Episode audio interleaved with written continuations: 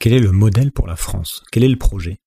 C'est une question dont nous allons évidemment entendre beaucoup parler dans les mois à venir à l'approche de l'élection présidentielle et je me suis dit que ça pouvait être intéressant de recevoir David Jaiz, un des jeunes intellectuels les plus en vue de sa génération, dont le troisième livre s'intitule Un nouveau modèle français.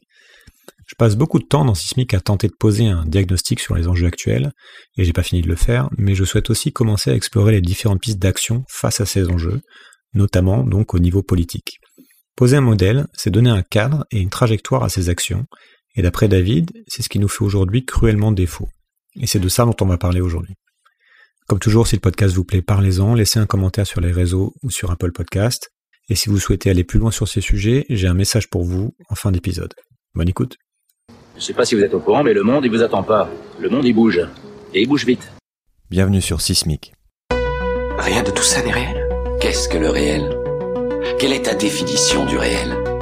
Chaque génération, sans doute, se croit vouée à refaire le monde. Notre savoir nous a fait devenir cyniques. Nous sommes inhumains à force d'intelligence.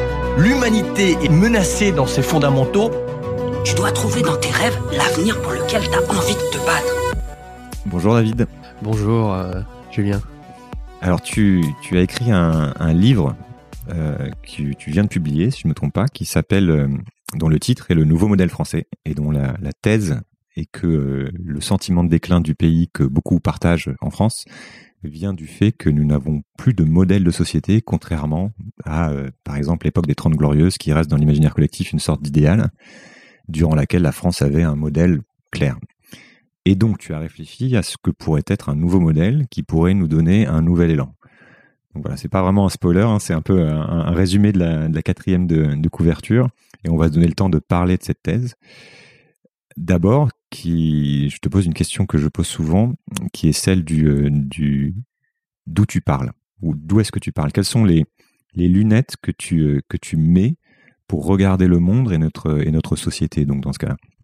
Alors, je crois qu'il y a, plusieurs, euh, il y a plusieurs lunettes. Il y a d'abord celle du, citoyen, parce que je suis profondément attaché à, mon pays, la France, et je, comme beaucoup, tu l'as dit, euh, je partage cette inquiétude sur euh, ce qu'elle est en train de devenir.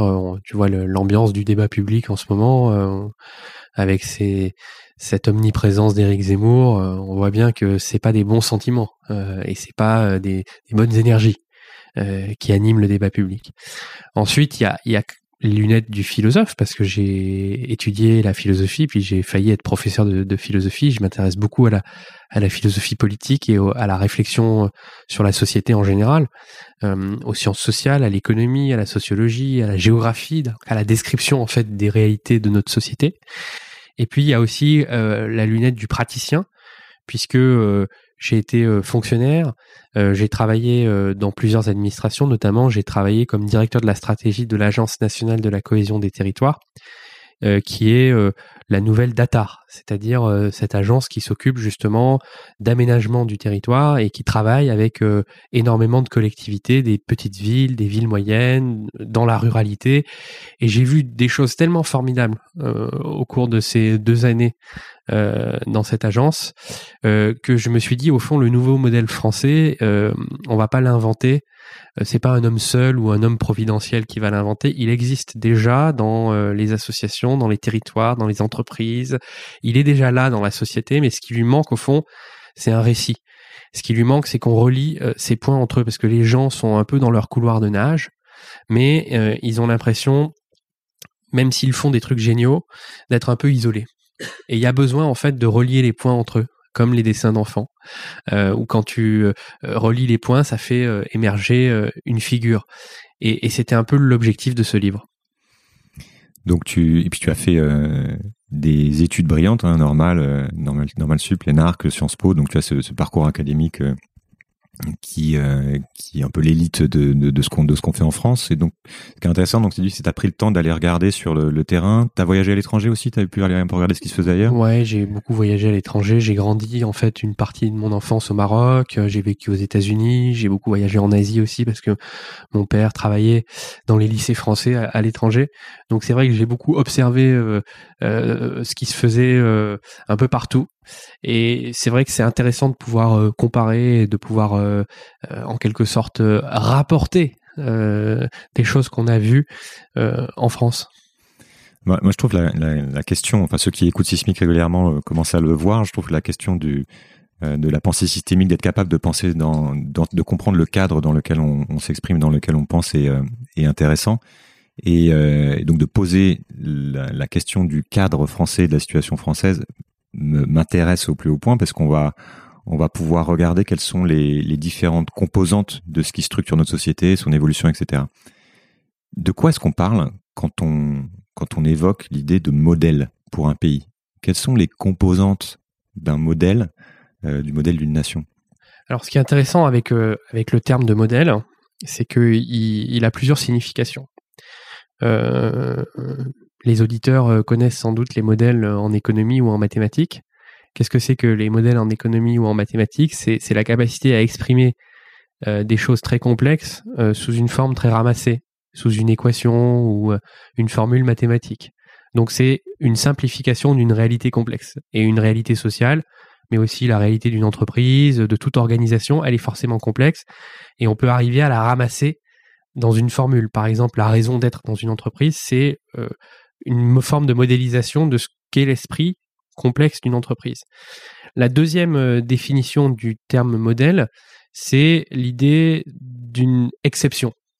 Tu vois, il y a l'idée d'un modèle allemand, c'est-à-dire euh, l'exception allemande. L'idée euh, d'un modèle sud-coréen, c'est l'idée d'une exception sud-coréenne. Tu vois, par exemple, Mona Lisa, Léonard de Vinci a peint la Joconde d'après le modèle Mona Lisa. Et Mona Lisa, elle est la seule à être Mona Lisa, en quelque sorte. Donc il y a cette idée d'exception euh, de particularité, si on n'aime pas le terme exception qui est un peu prétentieux, de particularité française par rapport à ce que serait la particularité allemande ou euh, la particularité euh, japonaise. Et puis, la troisième définition qu'on pourrait donner d'un modèle, c'est l'idée d'un compromis. C'est-à-dire qu'à chaque fois qu'on parle d'un modèle, le modèle allemand, le modèle français, le modèle japonais, c'est l'idée que à l'intérieur de la société, en fait, il y a des conflits et c'est normal. Euh, il y a des forces qui s'opposent, il y a des partis politiques, il y a euh, euh, les travailleurs, les patrons, etc. Tout ça, c'est parfaitement normal. Mais pour vivre en société, on a besoin de faire des compromis, que chacun en fait fasse des compromis vis-à-vis des, autres.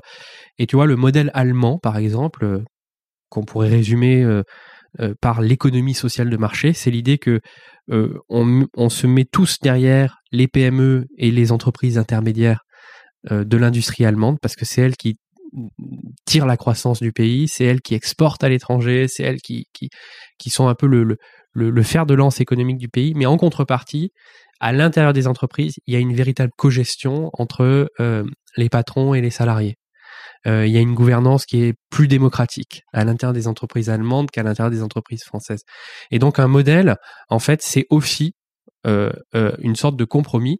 Et c'est pour ça que un homme politique ou un parti ou un syndicat ou une partie de la société ne peut pas prétendre à elle seule incarner un modèle. Un modèle, c'est vraiment un cadre national qui est le fruit en fait d'un compromis entre euh, plusieurs forces ou plusieurs parties de la société. Oui, c'est ça. Donc ça ne se décide pas en fait. C'est-à-dire que ça, ça, un pays, le modèle d'un pays, ça vient de loin, ça vient, c'est une culture, c'est un mélange de culture, absolument, de langue, de d'une certaine vision du vivre ensemble aussi, tu vois, qui, qui peut être cette idée de compromis qui s'est imposée en fait nature avec, avec le temps, avec euh, euh, avec les codes de conduite et puis ça donne des, des, des lois, etc. Mais donc ça, si ça se décide, si ça ne se décide pas, comment poser la question même de l'idée de modèle? Bah, c'est une très bonne question parce que quand tu regardes l'histoire de France récente, tu vois que le modèle euh, dominant, c'est le modèle républicain et que ce modèle républicain, il s'est constitué à deux moments euh, dans l'histoire de France. Après euh, la guerre franco-prussienne de 1870, qui a été une lourde défaite pour Napoléon III et qui a amené la Troisième République, et après la Seconde Guerre mondiale, en 1945. Et ce qui est intéressant, c'est que euh, à chaque fois, il a fallu une guerre en quelque sorte pour que euh, un modèle républicain se forme. Tu vois, par exemple, en 1870, la défaite face à l'Allemagne prussienne, elle a surpris tout le monde. Un grand intellectuel de l'époque qui s'appelait Ernest Renan, il a écrit un livre qui s'appelle La réforme intellectuelle et morale, qui disait si la France a perdu euh, face à l'Allemagne, c'est parce que elle se croyait une grande nation intellectuelle. Et en fait, on, s'est rendu compte que les soldats allemands étaient beaucoup plus instruits, y compris les, les soldats qui venaient de la paysannerie, que les soldats français. Et donc la Troisième République, elle va avoir une réflexion sur cette défaite et elle va dire il faut développer l'éducation nationale, l'instruction publique, y compris dans les campagnes. Elle va avoir une réflexion aussi sur la liberté d'expression, parce que en gros, euh, l'empire de Napoléon III était assez autoritaire, et le fait qu'il n'y ait pas de débat public empêchait toute réflexion critique. Et donc, on va avoir des lois fondamentales, comme la liberté de la presse en 1881. C'est grâce à cette loi qu'on peut se parler au- aujourd'hui. Et après 1945, c'est encore plus intéressant parce que la France était complètement détruite sur le plan économique. Euh, 25% des bâtiments étaient euh, détruits. Il y avait 2 millions euh, de prisonniers et de déportés, euh, 1 million de personnes qui n'avaient pas de logement. Euh, et par ailleurs, elle était effondrée psychologiquement parce que 1940, c'était aussi une débâcle militaire. Et puis il y avait eu la collaboration, le régime de Vichy. Donc vraiment, le pays était dans un, état de, de d'effondrement extrême. Et toutes ces forces issues de la résistance, euh, des communistes aux gaullistes en passant par les chrétiens démocrates, euh, vont avoir une réflexion en disant sur quoi on veut reconstruire la France. Et les trois grandes préoccupations de l'époque, c'est quoi? C'est premièrement de restaurer la démocratie, parce que le régime de Vichy, c'était une euh, dictature absolue, réactionnaire. Donc on va restaurer la démocratie, y compris dans des lieux où il n'y avait pas de démocratie avant la guerre. Par exemple, l'entreprise. Donc à cette époque, on crée les comités d'entreprise, par exemple, qui est une, invention qui date de, de la résistance et de l'après-guerre. Deuxième objectif, ça va être de rattraper le retard économique parce que la France, en fait, avait perdu face à l'Allemagne, en partie parce qu'elle n'avait pas une aviation et des blindés performants. Et donc, euh, tout le monde à l'époque dit il faut qu'on rentre dans le club des États industriels. La France était vue comme trop agricole. Donc, on va avoir ce rattrapage économique. Et puis, troisièmement, c'est la solidarité entre les membres de la nation. C'est la sécurité sociale qui est créée en 1944. Et donc là, tu vois que tu as autour de la restauration de la démocratie, du développement industriel et de la sécurité sociale, les ferments d'un modèle qui va rassembler tout le monde. Et le grand paradoxe de cette époque, c'est que sur le plan politique, il y a énormément de conflits parce que la quatrième république était très instable, parce que le parti communiste représentait un tiers de l'électorat et il ne voulait pas participer en quelque sorte au jeu parlementaire. Mais dans le même temps, à l'intérieur de la société, tu avais euh, une sorte de consensus sur quelques grands principes, quelques grands piliers qui nous rassemblent. Et en même temps, c'était le modèle des Trente Glorieuses reposait aussi euh, sur la croissance. C'était s'il y avait cet objectif, euh, comme comme l'a été le modèle chinois de ces 20 dernières années, c'est-à-dire qu'il y a un cadre de valeurs qui va euh, donner une direction qui va permettre d'avoir un récit pour justifier un peu où on va. Mais il y a fondamentalement cette cette direction qui rassemble un peu tout le monde, qui est cette euh, définition du progrès via la croissance matérielle, le bien matériel, etc. Aujourd'hui, on n'est plus vraiment de cette configuration-là. Donc, comment tu euh, et on va même certains disent vers un monde sans croissance, voire en, en décroissance en récession, selon comment on le prépare. Quel est ce nouveau cadre contraint dans lequel on doit penser un modèle aujourd'hui? Alors tu as raison sur le fait de dire que le modèle français d'après-guerre, des 30 glorieuses qui en fait n'étaient pas si glorieuses que ça, d'ailleurs moi dans le livre je suis assez critique, je, je le décris, mais je n'en fais pas l'éloge.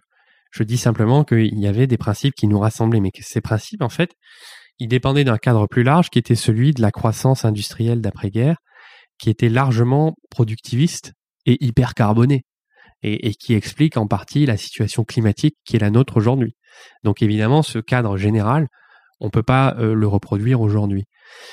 Et effectivement, ce cadre général, il, est, il reposait sur la consommation de masse. Il y a un livre que je, que je cite, que je recommande à tous les auditeurs et toutes les auditrices, c'est Les choses de Georges Perec. Si on veut comprendre la France des années 50-60, il faut lire Les choses. Parce que Les choses, c'est quoi? C'est l'histoire d'un couple qui s'appelle Jérôme et Sylvie, qui sont des publicitaires, mais qui sont obsédés par la consommation. Donc en fait, toute la journée, leur seul, ils n'ont pas de vie sentimentale, ils n'ont pas de vie sexuelle, ils n'ont pas de vie affective. Leur seule discussion, c'est quels, sont les rideaux qu'on va acheter, quelle table basse, quelle voiture, quel robot de piscine? Et ils sont complètement obsédés par la, consommation de choses. Et moi, ce que je montre dans le livre, c'est qu'il y a un changement assez profond qui se produit depuis une vingtaine d'années, en particulier dans la jeune génération. on est beaucoup moins obsédé par l'accumulation de choses, on est beaucoup plus préoccupé par le fait de vivre des expériences agréables. Donc on passe de la consommation et du productivisme à ce que j'appelle l'économie du bien-être. Et l'économie du bien-être, en fait, elle va remettre au centre du jeu des expériences fondamentales, sensorielles, le fait d'habiter, le fait de se nourrir, le fait de se déplacer, le fait de s'éduquer, le fait de se soigner, le fait de prendre soin les uns des autres, qui sont euh, qui dépendent de secteurs qui peuvent être par ailleurs créateurs de valeur. La santé, euh, l'éducation, l'hôtellerie, le luxe, la gastronomie, l'art de vivre, euh, l'urbanisme, c'est des secteurs qui sont créateurs de richesses et d'emplois. Mais c'est des secteurs qui ont le mérite, premièrement, d'être sobres sur le plan énergétique, si on les repense, évidemment. Par exemple, l'agriculture, on pourra en reparler. Et c'est des secteurs qui, par ailleurs, mettent le lien social au cœur de leur euh, euh, équation. Tu vois, par exemple, quand tu es euh, dans la santé, le cœur du travail en santé, c'est la relation entre un soignant et un patient. Donc c'est une relation humaine, c'est une relation de lien. Je ne te parle même pas de l'éducation. On pourrait parler aussi de la culture, du journalisme, des médias. Donc c'est des secteurs de relations. Et je crois que notre économie, c'est une économie aujourd'hui qui est d'abord une économie de bien-être et de relations. Et moi, ce que j'essaye de dire dans le livre, c'est que cette, ce, ce, bouleversement culturel sismique, il est à l'œuvre dans la société française, mais les cadres qui continuent de régir la société française sont obsolètes. Et donc, ce qu'il faut, c'est prendre en compte ce qui se passe dans la société, les initiatives euh, les plus formidables, euh, les, les innovateurs, euh, les expériences les plus avant-gardistes, et à partir de, ces, de ce bouillonnement, essayer de décrire ce récit du nouveau modèle français. Et mon livre est une contribution modeste parmi d'autres, qui en appelle d'autres, mais qui essaie de prendre au sérieux en fait cette innovation dans la société. Alors, je vais repartir un peu du diagnostic. Qu'est-ce qui, selon toi, est en train de vraiment dysfonctionner dans la société française au point de dire que on, doit complètement réinventer le modèle. En fait, qu'est-ce qui est cassé dans le modèle et comment ça se matérialise concrètement dans, euh, dans la vie des gens, dans les institutions, etc. Je crois que ce qui est cassé dans le, dans le modèle français, c'est justement l'inadéquation ou l'écart entre les cadres obsolètes, productivistes, euh, archaïques qui continue de régir notre fonctionnement politique et la réalité de ce que vivent euh, de ce que vivent les gens en fait. Euh, je te prends juste un exemple pour être très concret. Aujourd'hui, on a une demande de désintermédiation dans la démocratie. Les gens peuvent, peuvent et veulent s'exprimer de différentes manières. Et on a un fonctionnement de la démocratie représentative qui reste extrêmement intermédiaire, extrêmement classique.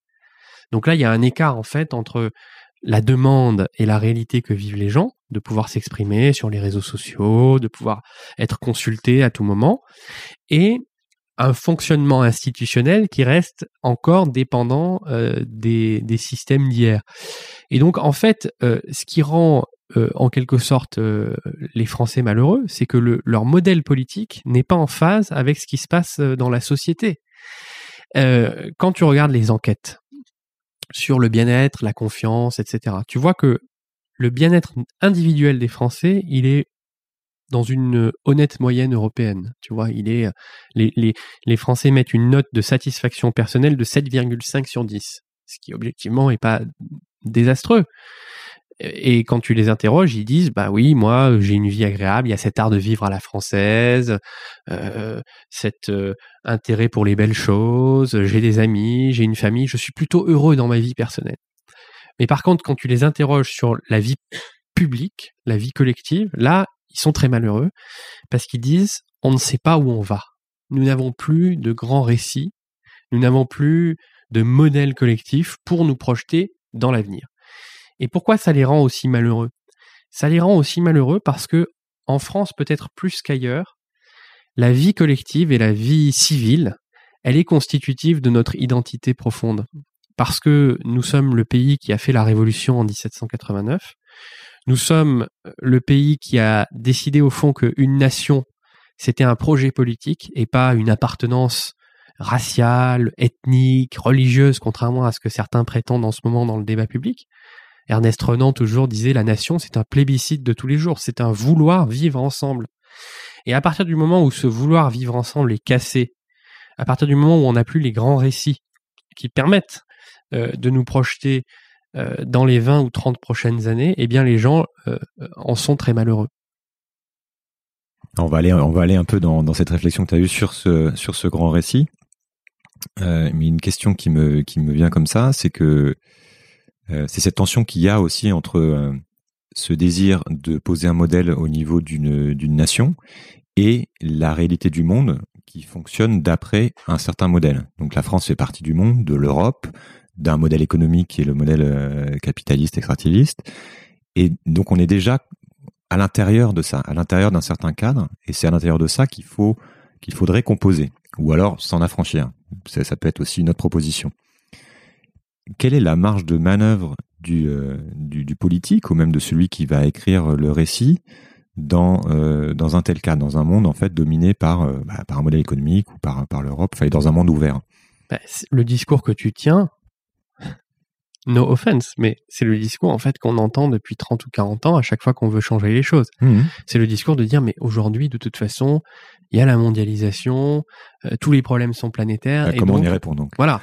et moi je, en fait je défends une théorie qui est celle euh, de la, c'est presque comme les les, les, les les cercles concentriques du séisme. C'est-à-dire que tu as un épicentre quelque part et ensuite tu vas avoir une espèce de euh, contamination ou euh, de contagion par cercle concentrique. Je crois que bien que tu continues de filer cette métaphore. hein. mais parce qu'elle est fondamentale. Euh, elle est fondamentale. La conduite du changement, en fait, elle est, elle se fait par cercle concentrique. C'est-à-dire que si tu veux euh, introduire une innovation, c'est pas, tu vas pas avoir un gouvernement planétaire qui va dire, ben voilà, maintenant on passe euh, dans une économie du bien-être et on sort de l'économie euh, extractiviste, hypercarbonée, etc. Non, ça, ça n'arrivera jamais. Tu, tu, tu le disais tout à l'heure, la Chine est en train de vivre ses 30 glorieuses. Et donc, elle ouvre des centrales à charbon, elle est dans un, euh, une hyper croissance industrielle, etc. Mais en revanche, il est possible de se dire que quand tu as euh, du pouvoir d'agir sur euh, un territoire ou sur une nation, si tu racontes le bon récit, tu peux introduire un changement qui ensuite va avoir des répercussions parce qu'il va inspirer d'autres pays ou d'autres territoires. Gandhi a une phrase que j'aime beaucoup, il disait ⁇ Soyez le changement que vous voulez voir dans le monde. Il ne faut pas opposer la France et le monde. C'est-à-dire que si on veut euh, sortir du cadre général que tu décrivais tout à l'heure, c'est-à-dire un cadre général qui en fait épuise la planète et nous mène au mur climatique, eh bien commençons déjà par l'appliquer à notre échelle, à notre niveau, c'est-à-dire euh, dans nos organisations, dans nos territoires, dans notre pays. Et ensuite, on aura cette capacité de rayonnement par cercle concentrique euh, euh, euh, vis-à-vis des autres. Moi, je suis vraiment persuadé, euh, je suis vraiment persuadé de ça, parce que l'innovation, elle essaime comme ça, elle se dissémine en quelque sorte euh, de proche en proche. Et, et, et, et si on a cette réflexion sur un récit français, c'est pas simplement pour se replier sur nous-mêmes. C'est même pas du tout pour ça. C'est pour essayer d'inspirer et, et, et, de donner des idées à d'autres.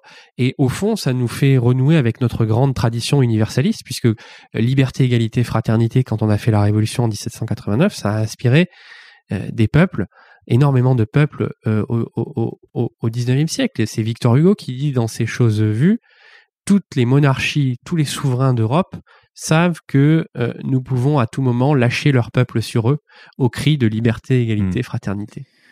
Mais je reste un peu sur cette question parce que tu as quand même un, peut-être aller un peu plus sur le concret. Il y a quand même un cadre qui existe, qui contraint beaucoup, de nations dont la nôtre, et euh, dont il faudrait a priori s'affranchir en partie pour pouvoir poser un nouveau modèle, pour pouvoir aller dans un certain sens. Je dis n'importe quoi, c'est, enfin, je dis n'importe quoi. je vais essayer de pas dire n'importe quoi. Je te dis, je te donne un exemple, c'est euh, cette idée que si tu te dis par exemple, bah, moi je vais faire euh, une vraie euh, politique euh, écologique et donc je vais euh, consommer moins de ressources. Tu, in fine, on en a beaucoup parlé en sismique. Tu te dis, ok, je vais changer d'indicateur puisque le PIB n'est pas le bon indicateur. Parce que si je reste dans le PIB, je vais forcément devoir consommer plus d'énergie, faire de la croissance, etc. Il se trouve que le PIB est l'indicateur mondial. Est-ce que une nation peut décider de s'affranchir d'un indicateur comme ça et de et de fondamentalement poser les bases d'un, d'un- de nouvelles règles du jeu en- en- dans un monde ouvert. Elle peut déjà diversifier les indicateurs. Tu as bien vu que la Nouvelle-Zélande, par exemple, elle avait créé un indicateur de bien-être. C'est une première pierre, mais tu restes quand même dans l'indicateur. euh, Jacinda Ardern, oui, mais qui, qui est qui est fondamental parce que c'est lui qui va guider tous les choix budgétaires, les choix économiques euh, du pays. Euh, c'est peut-être anecdotique, mais au Bhoutan, qui est un pays autour de l'Himalaya, il y a un- une notion de bonheur national brut. Alors c'est pas la réponse à, ta question, mais moi je, suis un adepte de la théorie du donut. J'imagine que tu connais cette euh, cette théorie. Il faut se représenter au fond la la production de richesse comme un donut. L'intérieur du donut, là où il y a le trou, c'est euh, les besoins élémentaires. Donc on peut pas euh, baisser la consommation en deçà de cette limite, sinon on va plonger dans la précarité et dans la pauvreté. Et puis l'extérieur du donut, c'est euh, les limites planétaires, les fameux seuils, euh, les neuf seuils euh, bio, géo, physique qu'il faut pas franchir, sinon on est dans l'irréversibilité euh, environnementale. Et je crois que ce qui est intéressant avec cette théorie, c'est que ça nous donne quand même un espace de jeu qui est, en fait, si on est malin, relativement confortable. Et donc moi, à la notion de euh, croissance, je préfère celle de prospérité. C'est-à-dire que je suis persuadé, et c'est tout l'enjeu de ma théorie du bien-être, de mon économie du bien-être, qu'on peut avoir de la prospérité profondément décarbonée et euh, sobre sur le plan environnemental. Euh, la transition ag- agricole, potentiellement, elle pourra créer des millions d'emplois. Elle continuera de nourrir les êtres humains, qui sont nombreux sur cette planète et Ouais, qui bah, sont des je veux bien qu'on commence à aller dans, dans, dans la Voilà. description de ton modèle d'ailleurs. Et, et- comment tu le et- poses. et- et- et- et par ailleurs, l'agriculture, elle va rendre des services environnementaux parce que demain, dans l'agriculture que j'imagine, les agriculteurs vont replanter des haies, ils vont remettre des forêts qui ont une capacité extraordinaire de séquestration euh, du carbone, Euh, ils vont euh, prendre soin des sols beaucoup plus qu'aujourd'hui, parce que les sols ont été quand même très abîmés par euh, l'agrochimie intensive. Donc, tu vois que là, on est dans un secteur économique qui potentiellement continue de créer de la valeur, parce qu'il nourrit les hommes, mais qui crée aussi de la valeur sociale, parce qu'il crée de l'emploi, il est au cœur de notre contrat social, et il est euh, très amical vis-à-vis des écosystèmes, puisqu'on va transformer les agriculteurs en quelque sorte en, en gardiens de la planète. Et je pourrais euh, déployer ça pour plein d'autres secteurs. Par exemple, euh, la silver economy. On a une population vieillissante. Le fait de s'occuper des personnes âgées, des personnes âgées dépendantes, c'est un métier. En particulier si on veut pas, parce que longtemps dans les sociétés traditionnelles, qui s'occupait des personnes âgées, c'était les femmes, qui du coup ne travaillaient pas, restaient au foyer, s'occupaient de la famille. Dans les sociétés où les femmes et les hommes travaillent, et on s'en réjouit, ça se professionnalise, c'est-à-dire qu'on a besoin d'aidants et on a besoin de soignants euh, pour s'occuper des personnes âgées, en particulier celles qui sont dans la dépendance. Mais ça, il faut pas se représenter ça comme une calamité. C'est pour ça que moi je préfère parler de révolution de la longévité que de vieillissement. Parce que c'est pas forcément une calamité ou une catastrophe, c'est peut ça peut être une opportunité pour créer, structurer une filière, créer des emplois et créer une, une façon de vivre ensemble euh, qui est absolument fondamentale. Quand on a fait euh, euh, une grande enquête sur les territoires, par exemple l'année dernière, on s'est rendu compte que ce qui préoccupait le plus les gens dans les zones rurales, c'était le sort de leurs aînés. Parce que quand on vieillit à la campagne, on peut, on n'a pas la proximité des services publics, des services de santé. Et donc là, il y a des défis en fait qu'il faut arrêter de se représenter comme des catastrophes, mais qu'il faut plutôt voir comme des opportunités à la fois économiques et sociales. Alors je veux bien te qu'on ait un petit moment maintenant pour te laisser dérouler le, la manière dont tu poses les, piliers de ce modèle et les grandes composantes, et après pour pouvoir un peu plus parler de du comment on fait, est-ce que ça marche, etc. Alors, si on repart du modèle dont j'ai parlé tout à l'heure sur l'après 45, euh, et qu'on reprend les différents piliers, je pense qu'on peut reprendre la même trame, mais changer la nature de ces piliers parce que les défis sont complètement différents. La démocratie après 45, c'était la restauration de la démocratie représentative. Aujourd'hui, l'étage de la fusée, en quelque sorte, qu'on doit rajouter, c'est la démocratie délibérative. C'est-à-dire, ce que je disais tout à l'heure, les gens ont besoin de s'exprimer. Convention citoyenne. euh, Exactement, la exemple. Convention citoyenne climat a été une première expérience. Maintenant, la question qu'il faut se poser, c'est comment est-ce qu'on fait atterrir ça dans un système politique? C'est-à-dire comment est-ce qu'on articule les jurys citoyens, les assemblées citoyennes à l'Assemblée nationale ou à la représentation classique qui reste importante quand même, hein, parce que euh, on a besoin de représentants dans un pays de 70 millions d'habitants, a fortiori en Europe où il y a 450 euh, millions d'habitants. Si on prend ensuite le développement économique, en 1945, l'enjeu, c'était l'industrie. Parce qu'il fallait rattraper euh, l'Allemagne, euh, l'Angleterre, les États-Unis et sortir de l'agriculture. Ben moi, je crois qu'aujourd'hui, l'enjeu, c'est le bien-être. C'est-à-dire comment est-ce qu'on bascule dans une économie où la valeur sociale et écologique compte autant que la valeur économique et où on, on construit des coalitions d'acteurs à l'échelle d'un écosystème territorial. Par exemple, une, une bonne euh, création de valeur en santé, ça suppose des médecins, des infirmières, des aides-soignantes, mais aussi des pharmaciens, des chercheurs, euh, un centre hospitalo-universitaire, euh, une industrie pharmaceutique, des gens qui font de l'imagerie et de la robotique médicale, des startups. Donc ça suppose un écosystème comme ça d'acteurs qui travaillent très bien ensemble. Donc on est vraiment entré dans une économie de coalition, public, privé, gros, petit. Donc ça c'est vraiment une révolution absolument fondamentale. Et puis surtout, c'est des secteurs en fait euh, qui sont très sobres sur le plan euh, énergétique. Euh, la santé, l'éducation, l'agriculture durable, les, mobilités douces. Demain, on va remettre des lignes de chemin de fer partout en France. Il faut savoir quand même que 90% des Français vivent à moins de 10 km d'une gare. Sauf qu'une gare, une gare sur trois, parmi ces gares, est désaffectée. Voilà, elle est fermée. Et moi, je pense profondément que demain, le train va revenir au centre. À partir du moment où on dit il faut moins prendre l'avion, en particulier pour des petites distances, eh bien, c'est le train qui va revenir euh, en majesté. Pareil pour les véhicules électriques, on va moins rouler dans des grosses cylindrées, on va rouler dans des plus petits véhicules en ville, avec des batteries électriques, avec des bornes de rechargement. On va privilégier aussi euh, le vélo, des modes de transport qui par ailleurs sont pas forcément archaïques parce qu'on entend souvent un procès qui est fait euh, à ces nouvelles mobilités ou à ces nouveaux usages. Je veux dire, on revient à l'âge des cavernes. Enfin, on a déjà entendu ça, même le, truc sur les amiches, mais euh, pas du tout parce que ça va ça va stimuler une inventivité incroyable. Aujourd'hui, on a des gens qui travaillent sur des trains à hydrogène. On a euh, des vélos, euh, par exemple, extrêmement légers, des vélos électriques, euh, connectés, qui sont designés par des gens comme Oraito. c'est de l'innovation, c'est du design, c'est c'est pas du tout le retour à la, à la bicyclette du 19e siècle. Donc on a cette économie du bien-être qui se développe. Et puis euh, le troisième élément qui est fondamental pour moi, c'est la, recréation du lien. C'est-à-dire que les solidarités, c'est pas uniquement euh, les solidarités, euh, la sécurité sociale, c'est-à-dire les transferts au fond d'argent entre individus, c'est aussi des solidarités concrètes qui peuvent se créer dans les territoires. Et moi, je suis par exemple persuadé qu'il faut se battre pour le commerce de proximité, qui a été dévasté par les grandes surfaces et par Amazon. Euh, il faut se battre pour euh, reconquérir de l'espace public.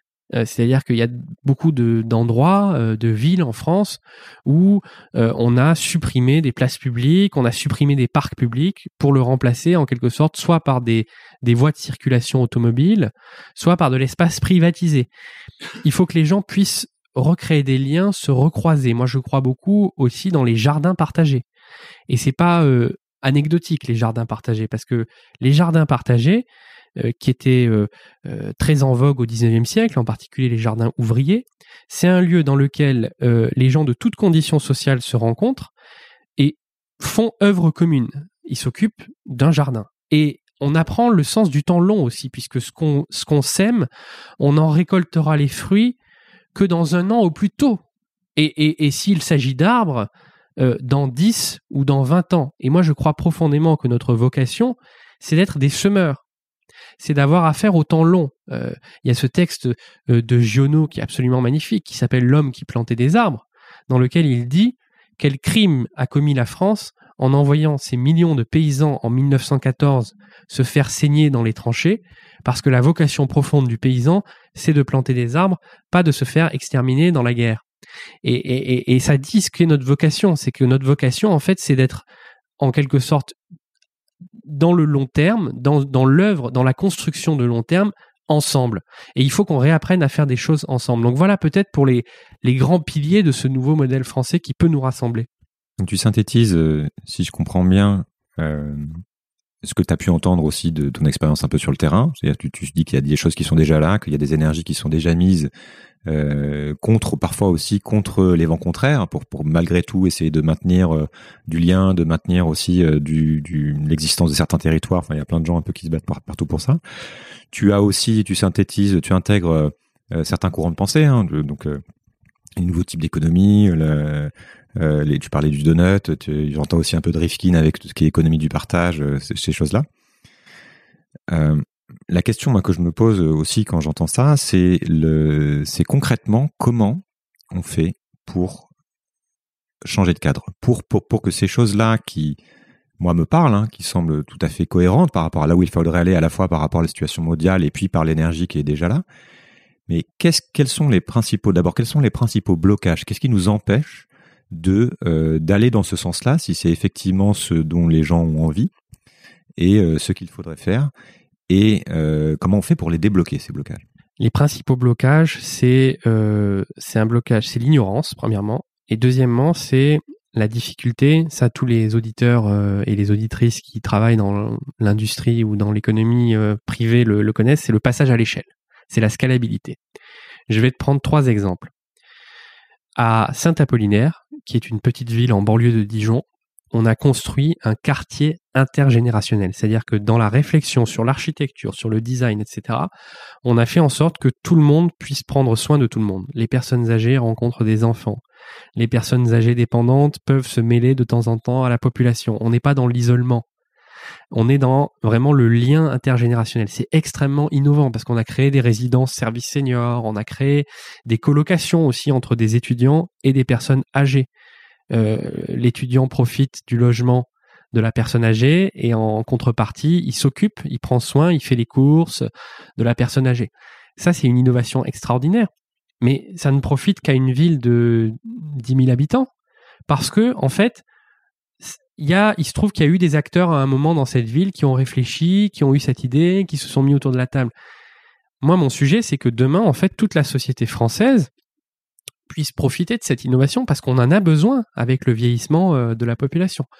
Autre exemple, à Los Angeles, c'est une petite ville dans le nord de la France. Il y a des puits de mines qui ont fermé dans les années 80 au moment de la fermeture des, mines. Ça a été une catastrophe économique et sociale pour le territoire puisque euh, la ville vivait de ses mineurs. Et, cette catastrophe, au lieu de, de s'enfoncer dans le déclin, la ville s'est pas résignée. Et il y a eu toute une réflexion avec le maire de l'époque, Jean-François Caron, pour passer, c'est sa formule, du noir au vert. C'est-à-dire comment est-ce qu'on reconstruit un modèle de développement autour d'une économie verte, d'une économie euh, du bien-être en quelque sorte. Et il y a eu une transition qui en plus a été élaborée collectivement par, par tous les citoyens. Dernier exemple, la biovallée. Euh, dans la Drôme. C'est euh, dans des villes comme euh, Die, euh, Die, Cray. c'est extraordinaire dans dans dans cette dans ce territoire. Dans les années 80, il y a des néo-ruraux qui se sont installés et qui ont initié un nouveau modèle de développement avec des entreprises parfois très performantes, comme l'herbier du Diwa, par exemple, qui sont à la fois des entreprises de la transition écologique, mais qui créent aussi beaucoup de valeur et qui créent beaucoup d'emplois. Moi, mon sujet aujourd'hui, c'est pas parce que comme j'ai travaillé dans, dans le domaine des territoires, je sais que ces initiatives extraordinaires, elles existent partout. La question, c'est comment est-ce qu'on les connecte? Comment est-ce qu'on les met en réseau? Et là, tu as deux outils. Premier outil, c'est les récits. Donc, c'est ce que j'essaye de faire et c'est ce qu'on est plusieurs à essayer de faire. C'est ce que Cyril Dion et Mélanie Laurent ont fait, par exemple, dans le film Demain. C'est de montrer à un large public ce qui se fait quand euh, il va à Totnes euh, au, Royaume-Uni, quand il va euh, à Détroit pour montrer les fermes urbaines, on montre en fait des modèles de transition qui sont extrêmement intéressants et qui peuvent s'appliquer ailleurs. Donc c'est la question des récits, récits littéraires, essais, films. Il faut se battre par tous les moyens et j'ai même envie de te dire par l'art. C'est ce que dit souvent Camille Etienne, euh, euh, qui, qui euh, s'était fait connaître, je ne sais pas si tu te rappelles, en dansant au pied du Mont Blanc. Et puis le deuxième outil, c'est l'État, c'est la puissance publique. C'est-à-dire que, en particulier en France, l'État il est central parce qu'il a la capacité, en quelque sorte, de démultiplier l'innovation et de démultiplier les initiatives. Et donc, je te prends un exemple très concret. Si demain on voulait avoir une vraie ambition pour cette transition sur le vieillissement euh, et, qu'on puisse vraiment faire en sorte que les personnes âgées ne soient pas reléguées, mais que, en quelque sorte, on, on rentre vraiment dans une société du soin.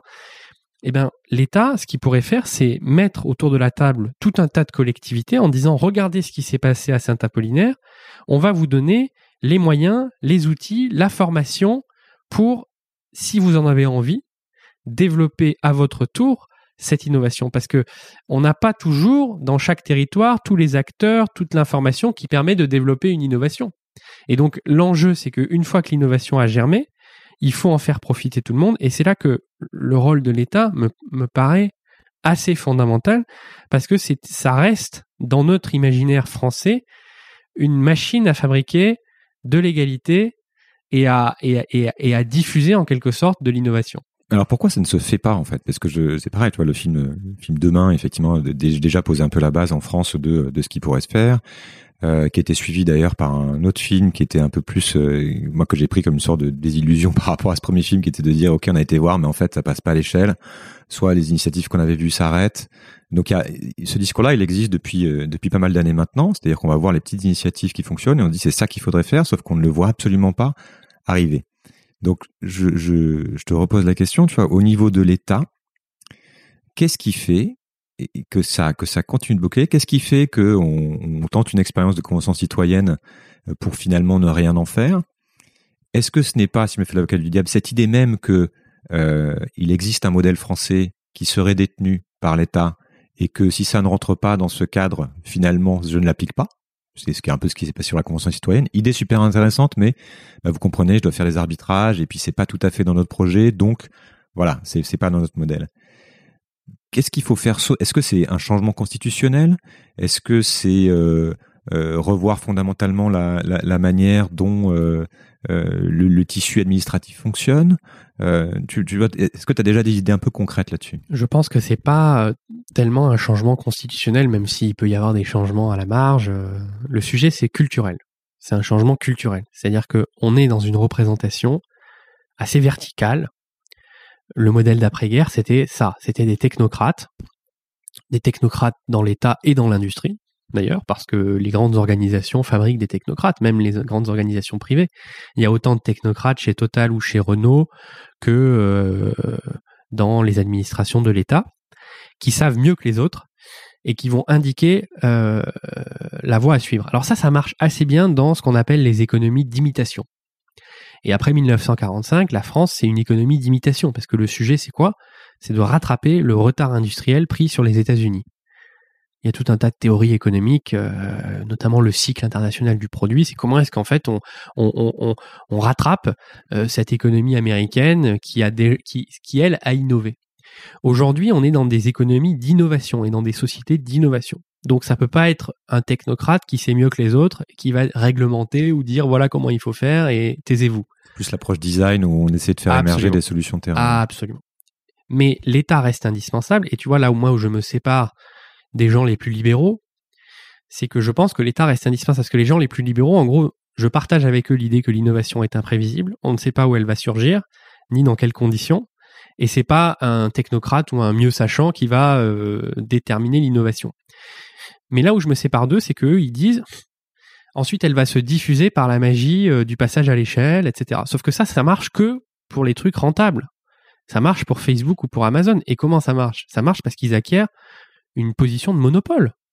Mais l'innovation sociale, l'innovation locale, l'innovation environnementale, elle n'est pas forcément adossée à des objectifs de rentabilité. Et moi, je veux pas qu'il y ait des monopoles qui émergent dans ces domaines. Donc là, l'État, en tant que machine d'intérêt général, il garde un rôle, mais il doit changer de fonction. Il faut protéger des marchés, un peu comme la Chine l'a fait à sa manière pour, pour laisser émerger euh, ses, propres champions nationaux. Ça serait de sortir, de remettre un cadre qui permettrait euh, de laisser émerger euh, certaines choses hors de cette idée de profitabilité bah, Je crois surtout que, tu vois, par exemple, un quartier intergénérationnel, c'est pas profitable en soi. Un EHPAD, c'est profitable si tu as une chaîne d'EHPAD, etc. Tu, tu okay. as une rentabilité. Mais un quartier intergénérationnel, c'est du design d'intérêt général. C'est comment est-ce que tu vas faire en sorte que les gens se croisent dans la journée, échangent, etc. Ça rapporte pas d'argent en soi. Mais par contre, ce que l'État peut faire, c'est aller voir tout un tas de villes qui ont envie de développer une solution comme ça et de dire regardez comment a fait Saint-Apollinaire parce que Saint-Apollinaire c'est une petite ville, elle n'a pas les moyens d'aller voir les autres en disant regardez, moi j'ai fait ça, etc. Et donc l'État, en fait, plutôt que de dire il faut faire comme ci, il faut faire comme ça, il est dans une posture plus humble.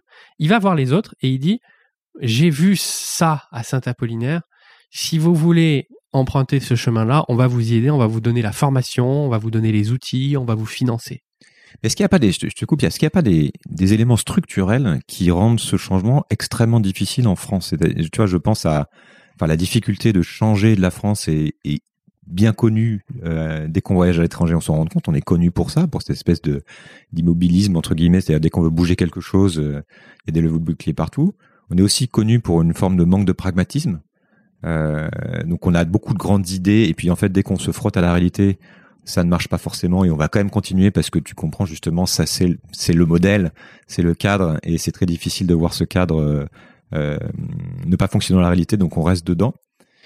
Euh, on a aussi une incapacité chronique à regarder ailleurs, à, à prendre les bonnes pratiques. Quand on voit le qu'on a un diagnostic qui est, qui est euh, partagé par beaucoup, enfin qui est bien fait sur le, la déliquescence de notre système éducatif et qu'on n'en fait rien du tout qu'on le, le met dans un tiroir et qu'on dit en fait ça compte pas, nous on est différents et qu'il n'y a pas de choses qui sont faites. Qu'est-ce qui fait que ça ne bouge pas et que même si on a des bonnes idées comme euh, celle que je trouve que tu présentes, euh, qui, qui pourraient fonctionner, on arrive toujours à ce, ce, constat, enfin à se dire que bah, finalement en fait ça, ça, ça changera pas. Tu vois ce que je veux dire? Est-ce qu'il y a quelque chose de structurel peut-être culturel, peut-être dans la culture des élites, peut-être euh, dans, la manière dont on recrute ces élites, qu'il qui faudrait bouger. Le, mot-clé, c'est culturel. C'est-à-dire que je pense qu'il faut changer de culture. Je t'ai coupé, on peut revenir là-dessus. Mais je suis totalement, euh, si tu veux, d'accord avec euh, avec ce que tu dis. C'est c'est un changement culturel. C'est-à-dire que, mais il y a des choses qui me rendent optimiste. Aujourd'hui, dans l'État, par exemple, il y a des programmes que tu connais peut-être, comme Action Cœur de Ville ou Petite Ville de demain.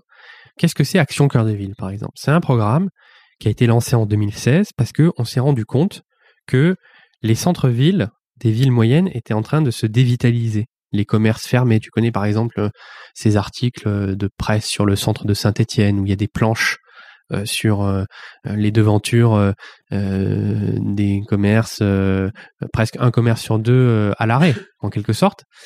Il y a des logements vacants, les commerces traditionnels, tu vois, euh, cordonniers, bouchers, sont remplacés par des boutiques de cigarettes électroniques ou des choses un peu comme ça qui qui sont pas vraiment des des commerces, mais qui sont plus parfois du blanchiment ou des choses comme ça, tu vois. Et la bagnole est partout et donc il y a plus d'espace dans lesquels on peut se promener, on peut. Et donc, si tu veux, on s'est dit, pour régler ce problème, on va pas y arriver tout seul l'État va pas y arriver tout seul parce que ça suppose énormément d'acteurs et énormément de politiques publiques. C'est-à-dire que si tu veux, si tu veux réanimer un centre-ville qui est, qui est déglingué, tu as besoin des commerçants, tu as besoin des bailleurs et des propriétaires de logements, tu as besoin euh, de la mairie qui va euh, s'occuper de la voirie, des espaces euh, publics, etc. Tu as besoin aussi des grandes foncières euh, qui euh, louent les espaces ou tu as besoin des urbanistes, des architectes. quand tu parles de, changement culturel, c'est dans la, dans la manière de faire, dans la culture. Exactement, en fait, dans la façon de travailler. C'est-à-dire qu'en en fait, en France, on a une culture qui est très silotée. Mhm. Euh, chacun est dans son couloir, on, on, tout le monde est dans une case et on n'en sort pas. Euh, je te prends juste un exemple. Moi, je, pendant la crise du Covid, j'ai un ami qui était chef de service d'un très important hôpital parisien et qui me dit Ah, pour la première fois, on a fait une conférence avec les, la médecine de ville. Je lui dis Mais ça t'était pas venu à l'esprit de le faire avant? Mais non, parce que je suis le médecin hospitalier, donc euh, je ne me mélange pas avec la médecine de ville. Et ça, c'est un problème qu'on retrouve dans beaucoup d'endroits en France. Et à partir du moment où, tu vois, sur Action Cœur de Ville, on se dit qu'on va se mettre autour de la table, l'État, la mairie, la poste, la SNCF, euh, les bailleurs, les foncières, l'union des commerçants, les restaurateurs, etc., eh ben déjà, on a fait la moitié du chemin. On a fait la moitié du chemin. Et alors ça se change comment ça? Parce que si c'est culturel, ça veut dire que c'est ancré, que ça vient de très loin, qu'il y a des gens qui ont été formés et qui travaillent sur ces modes de faire pendant des années. Donc tu pourrais presque arriver à la conclusion qu'il y a une espèce de finalement de déclin structurel du, fait de la manière de, de, cette culture en fait de cette manière de travailler et que ça se change pas euh, facilement. Est-ce que tu as, je reviens sur le sur le faire, quelles seraient des, des, des idées, je sais pas d'ailleurs s'il y a des raccourcis, mais des, des choses assez fortes à faire qui pourraient accélérer le processus? Les récits et les exemples. Euh, sur Action Cœur de Ville, par exemple, tu vois, tu as des villes qui sont Donner à voir. euh, Mais tu as des convaincre. tu as des villes qui ont changé les choses littéralement euh, dans leur centre-ville. et et en fait, quand on a connecté ces 234 communes, on a créé un réseau en fait de ces 234 communes. On, on, on valorise les réussites et les autres voient comment ça s'est passé et se disent ah moi aussi je peux le faire. Moi aussi je peux le faire. Je, je vois que c'est possible. Et je te jure que cet effet euh, club, j'appartiens à un réseau euh, de gens qui ont les mêmes problématiques, les mêmes préoccupations ça peut euh, déclencher, ça peut faire franchir des seuils psychologiques et, et enclencher du changement. Comment euh, arbitrer entre euh, parce que je comprends bien l'idée qu'on peut imaginer une société plus orientée vers le bien-être, euh, plus inclusive, enfin y a, et plus participative. Donc il y a des choses assez concrètes à faire. Quelqu'un qui voudrait, par exemple, euh, à, à la place de notre président actuel, mieux tenir compte de l'expérience de la Convention citoyenne, c'est- faisable. Mais en même temps, on doit gérer l'urgence de la réalité du terrain avec des trucs qui craquent de partout, avec euh, des services qui n'ont juste plus les moyens de fonctionner, qui tiennent. Euh, L'hôpital public ne tient que parce que les gens font des heures sup, euh, pas possible, travaillent dans des conditions euh, délirantes, et c'est pareil pour beaucoup de services publics. On a des gens à bout, on a une opinion qui est polarisée et qui se focalise, comme on le voit actuellement, sur sur leur peur. On a un niveau d'éducation qui s'est effondré et qui est devenu un problème structurel pour pour toute une génération. Et on a une dette énorme qui, qui fait que nous sommes redevables, en fait, que- qui nous enferme encore plus dans cette logique de, euh, de, de croissance. Comment on fait pour arbitrer entre cette urgence du terrain et une société qui est sur, certains disent, euh, je parlais avec un ami qui bosse à la pénitentiaire euh, hier, qui me disait, mais on est au bord de l'effondrement dans les prisons, on se rend pas compte. Donc c'est même pas le sujet, en fait, le temps long, c'est là, c'est le temps court. Comment on fait pour arbitrer entre le temps court et cette, cette ambition sociétale? Bah là, tu viens probablement de poser la, la question la plus importante. J'ai mis 50 minutes à la, à la trouver. C'est normal, parce que c'est la délibération, c'est en, en discutant et en, en conversant qu'on arrive à, l'essentiel. Mais je pense que tout ce qu'on a dit avant était important. Mais tu as vu le, est-ce que tu as vu le documentaire sur Édouard Philippe? Euh, Non. Édouard, mon pote de droite. Non. C'est son meilleur ami qui le suit depuis la fac, qui lui est de gauche, Édouard Philippe est de droite, et donc en gros il, il fait, il a fait des documents. Et là, le dernier épisode, c'est sur Édouard Philippe à Matignon. Et à un moment, son pote de gauche, donc le documentariste, lui dit mais t'as pas l'impression que t'en fais pas assez pour l'environnement? Et là, il lui dit mais moi je suis premier ministre et j'ai aussi l'hôpital qui est au bord de l'implosion, j'ai aussi les prisons, j'ai aussi l'école, et tout ça est important. Alors est-ce que l'école c'est moins important que le climat? Euh, Est-ce que l'hôpital c'est moins important que le climat? Je sais pas. Et donc ça me faisait penser à ce que tu disais. Donc évidemment que il y a plein d'urgences, ça craque de partout et que c'est difficile d'articuler l'urgence avec le, le fait de poser des problématiques de long terme. Je crois qu'on y arrivera si on se donne des espaces dans lesquels on peut discuter de manière dépassionnée, approfondie et objective des problèmes. C'est pour ça que dans le livre, je propose la création d'une chambre de l'avenir. Qu'est-ce que c'est une chambre de l'avenir?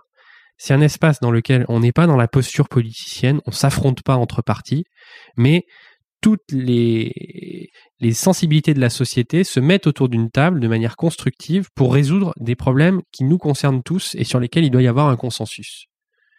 Le vieillissement de la population, la transition écologique, la question de la biodiversité, euh, la question de l'école. Pour moi, c'est pas des sujets qui méritent euh, de la polarisation politique. C'est des sujets qui, au contraire, méritent qu'on fabrique du consensus. Et si déjà, dans cette chambre de l'avenir, on se met d'accord sur des diagnostics, c'est-à-dire qu'on est capable de dire voilà le décrochage du niveau scolaire. Or, une nation qui décroche scolairement euh, est une nation foutue dans le monde qui est le nôtre.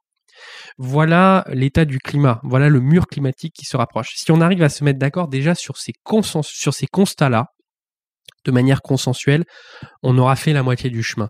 Et ensuite, on discute ensemble, collectivement, des solutions, des meilleures solutions pour atteindre ces objectifs. On n'a pas forcément la science infuse. Il peut y avoir plusieurs solutions complémentaires. Par exemple, euh, tu vois, pour atteindre nos objectifs euh, accord de Paris, il y a évidemment les économies d'énergie, mais il faudra peut-être aussi se poser la question du nucléaire. Tu vois, il y a des, il y a des, en tout cas, il y aura des arbitrages qu'il faudra faire, mais je préfère qu'on les fasse dans des espaces où on a vraiment pris le soin de poser les problèmes et de prendre le temps de poser les problèmes malgré les urgences, et où on va aboutir à un vrai consensus qui ensuite va avoir un impact sur la société que de laisser ça dans un- une espèce de débat public qui est un, échange, un d'invectives permanentes et qui, qui, qui, sera, qui est extrêmement agressif. Alors j'aime beaucoup ce que tu dis parce que je suis d'accord. C'est sou- souvent on aime bien, on aime bien entendre des choses avec lesquelles on est d'accord. Euh, il faut juste en avoir conscience. Non, mais parce que c'est cette question du diagnostic, c'est celle que je pose en fait avec ce podcast. C'est le constat que je fais, c'est-à-dire que on passe, on va beaucoup trop vite dans la recherche de solutions. On est dans le solutionnisme, c'est encore plus vrai dans les entreprises, mais c'est vrai aussi au niveau de l'État.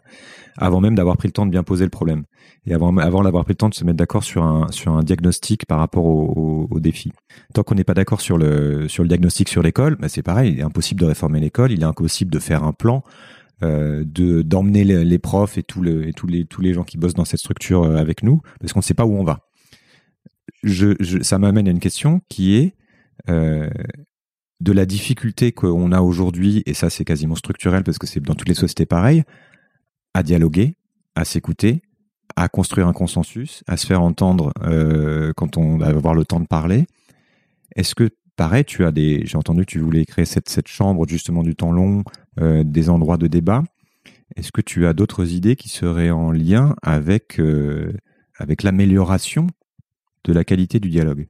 Je, vais répondre à ta question, mais je vais d'abord rebondir sur ce que tu as dit sur l'école, parce que c'est un très bon exemple de la pauvreté de nos diagnostics et, et, et donc de la pauvreté des solutions qui en découlent. Si on n'est pas capable de faire un diagnostic approfondi sur les causes de l'échec scolaire ou de la baisse du niveau euh, en mathématiques, par exemple au CM1, on va en rester à des solutions un peu cheap sur le thème. Tu vas avoir ceux qui disent ah bah la solution c'est qu'il faut créer plus de postes d'enseignants. Et puis tu vas avoir ceux qui disent ah bah la solution c'est qu'il faut euh, euh, supprimer des postes d'enseignants ou euh, augmenter les enseignants. Tu vois, le débat politique en France, il est polarisé que sur des choses comme ça. Créer des postes, baisser les salaires, augmenter les salaires. Euh, en ce moment, on a une pré-campagne présidentielle et on voit que des mesures catégorielles comme ça. Tu vois, il y en a un qui veut interdire le salafisme, une autre qui dit qu'il faut augmenter les salaires des enseignants. Je dis pas que c'est pas des questions fondamentales parce que les salaires des, des soignants et des enseignants, c'est une vraie question. Comment est-ce qu'on rémunère ces gens qui se consacrent au lien social? Pour moi, c'est c'est une tâche fondamentale. Mais on doit d'abord faire des diagnostics beaucoup plus approfondis. Euh, et, pour ça, il faut se donner les outils.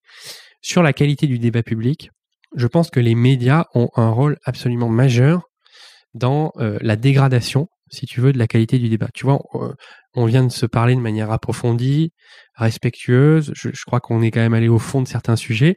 Aujourd'hui, en radio ou en télévision, c'est quasiment impossible d'avoir une conversation euh, comme ça.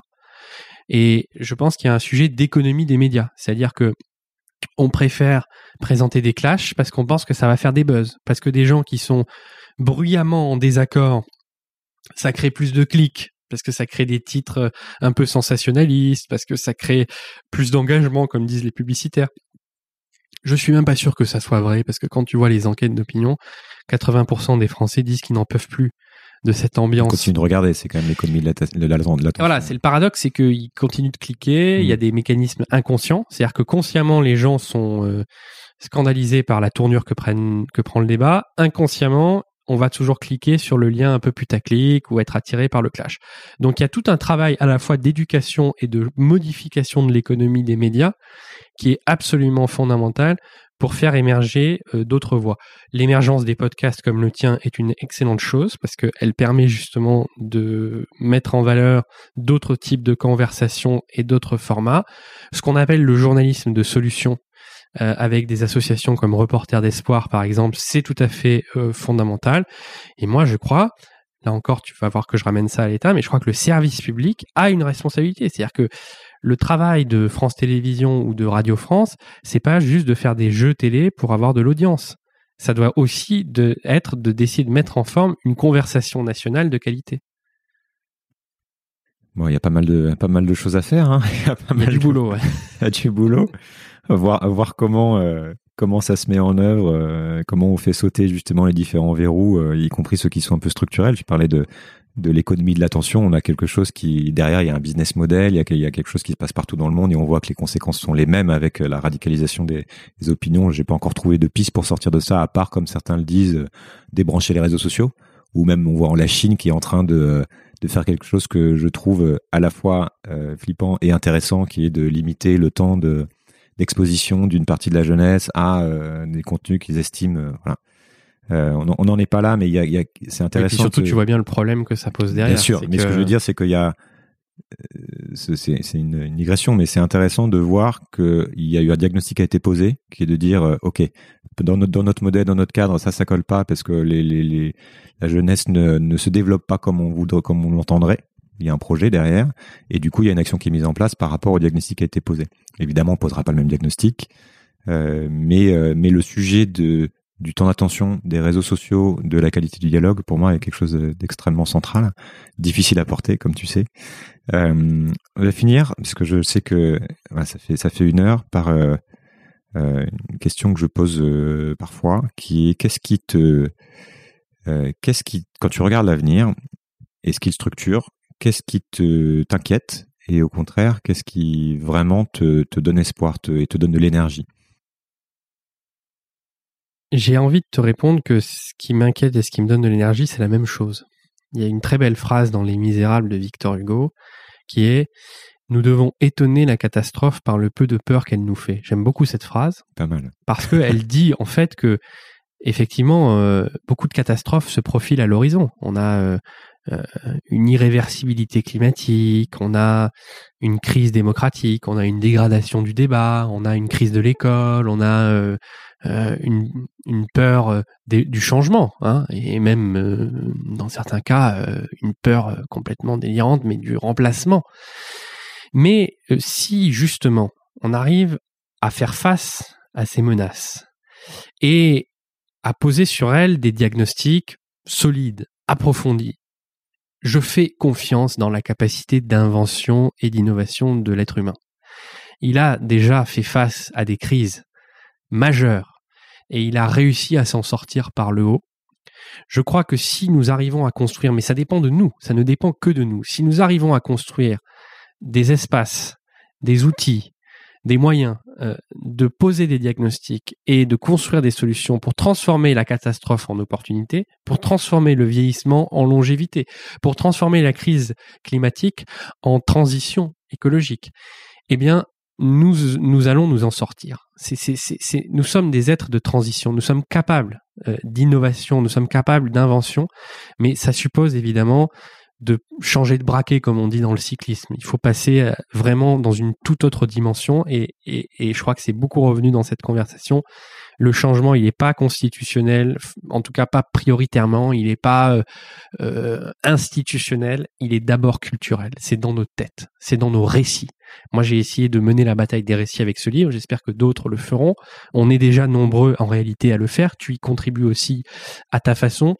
Il faut qu'on s'y mette tous, euh, quel que soit le segment de la société dans, lequel on est, qu'on soit dans le privé, dans le public, euh, qu'on soit publicitaire, écrivain, cinéaste. Tous les gens en fait qui manipulent des symboles, qui manipulent du contenu, ont une responsabilité dans ce changement culturel qui doit s'imposer.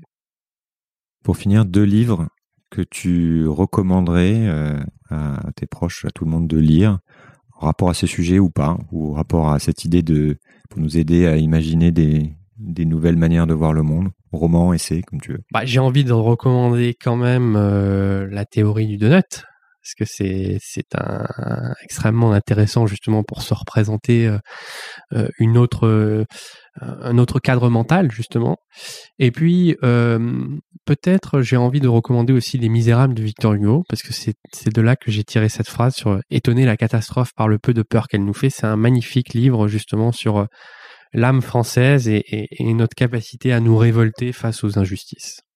Merci beaucoup, David. Merci de ton invitation. L'épisode est terminé, et si vous êtes arrivé jusque-là, c'est a priori que vous êtes euh, intéressé par ce type de sujet, et j'imagine par les thématiques abordées dans ce podcast en général. Quand on finit d'écouter une conversation comme celle-ci, on a souvent plein de questions qui nous viennent, et parfois aussi des choses à dire. C'est le problème des podcasts, ça manque un peu d'interactivité. C'est pour ça qu'il y a un an, j'ai créé une communauté d'auditeurs afin de pouvoir échanger et réfléchir à plusieurs sur les grands enjeux de notre époque. L'accès à cet espace de partage était jusque-là réservé aux donateurs, mais il est maintenant ouvert à tous les auditeurs. Je vous invite donc à nous rejoindre sur le serveur Discord Sismic pour contribuer à la conversation. Tous les détails sont à retrouver sur sismic.fr et j'espère vous y retrouver bientôt. Merci pour votre écoute et à très vite. Changer le monde?